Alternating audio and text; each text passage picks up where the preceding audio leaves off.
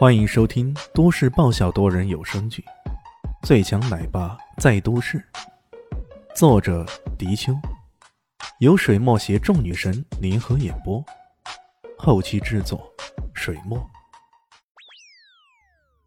第九百零二集，谨慎跟变怂这是两回事儿。伊西斯，你可别忘了，我们能够始终在西方黑暗界里屹立不倒。这跟我们谨慎行事是息息相关的呢。可是啊，区区一个地神 AR 单挑，我觉得你是不是有点谨慎过头了？伊西斯知道李炫的实力，说实话，之前跟他说要单挑，这个人始终是有没有权利的，甚至于说用了多少力量，是四成还是五成，那就不得而知了。这一点从他对付熊族人的霸气便可以知道。单挑这个人可从来没说过。李炫却摇了摇头。我担心的倒不是艾阿一个人。说话间却有些迟疑了，似乎不知道该不该说下去。一个人？那你觉得他会倾巢而出？暂时来说，情报系统并没有这方面的消息呢。呃。李迅一时不知该如何告知他这个问题，沉吟了一会儿，他这才说道：“你应该知道，我师傅给我那道谶语。他师傅众多，不过说到谶语，伊西斯马上就明白了，这说的正是卜算子，因为那一道谶语啊，正是自己带回去给李炫的。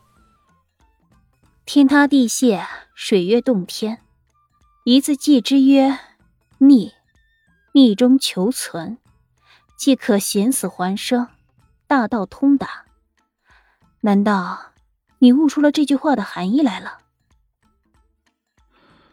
暂时还没有，不过我猜想。好，我猜想这个天塌地陷中的“地”，指的是地神艾阿。原本是没有什么感觉的，不过地神越战之后，我就开始怀疑。这谶语肯定会跟他有关系。那天呢？天又是怎么回事？不知道。我知道。那边传来咔的一声，陈大人晃了晃手中的解码器，笑眯眯的说道：“天当然是指天神了。”切，四大主神之中并没有天神的存在。伊西斯嗤之以鼻。说不定是师婆呢，又或者是战士阿瑞斯，总之是他们中随一个了。李炫蓦然想起一件事儿，这件事也并不是没有可能。当初嚣张杨失踪的现场，有人留下一张卡片，那张卡片正是属于师婆的。如果两个大神一起出现，并且联手对付李炫，那么李炫还真的够呛。当然，还有一种可能，就是比师婆更厉害的存在。因为火神浩菲托斯就曾经在死前说过，他面对的对手是他无法想象的，也就是说，有个更厉害的存在在暗中策划这一切。难怪卜算子在谶语中说道：“一个字之曰逆，逆就是藏匿，就是让他赶紧躲起来。那么水月洞天又是啥意思呢？这事给串起来，让他有些头绪，却依然无法破解。”陈老儿挥了挥手。哎，我劝你们甭想那么多，咱们先进去，如何？如果我猜的不错，这应该是一个实验室呢。还真的被他说对了，这里面豁然开朗的环境，正是一个实验室。而这个实验室让他一种似曾相识的感觉。两边是一排排高达两米的巨大瓶子，瓶子里装的透明的液体，而液体中则浸泡着各种各样的人体，有的是人体的残肢、内脏，有的则是整个人。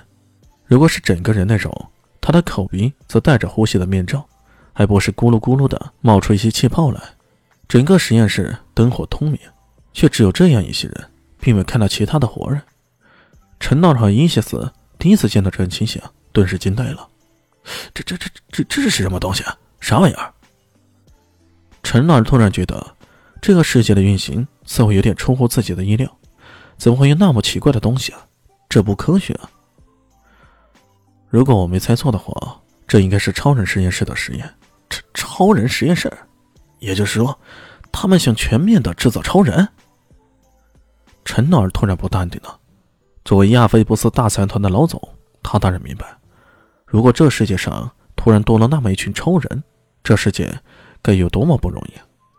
人类从此要被划为三六九等，超人与非超人之间的鸿沟越来越大，他们之间还有和平共处的可能吗？像他们这种原生人，十有八九就要被那些超人所统治、所欺凌，而偏偏又无从反抗。不行，一定要制止这样的阴谋。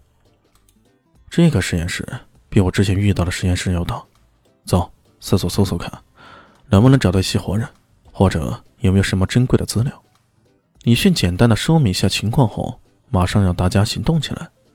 没想到他们才刚刚动了一下，突然间旁边的一个大瓶子发出嘎嘎的声音，随后那瓶子中的液体猛地被抽干，那人的呼吸器也被打开了，瓶子的瓶盖也随即打开。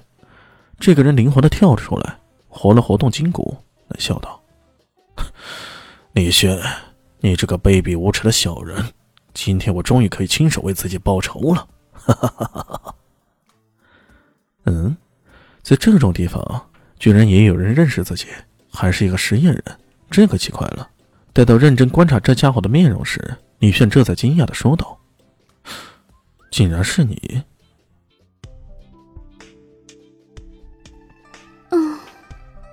本集结束喽，感谢您的收听。喜欢记得关注加订阅，还有五星好评哦。我是指引，哦不，我是周伟莹，我在夏季等你哦。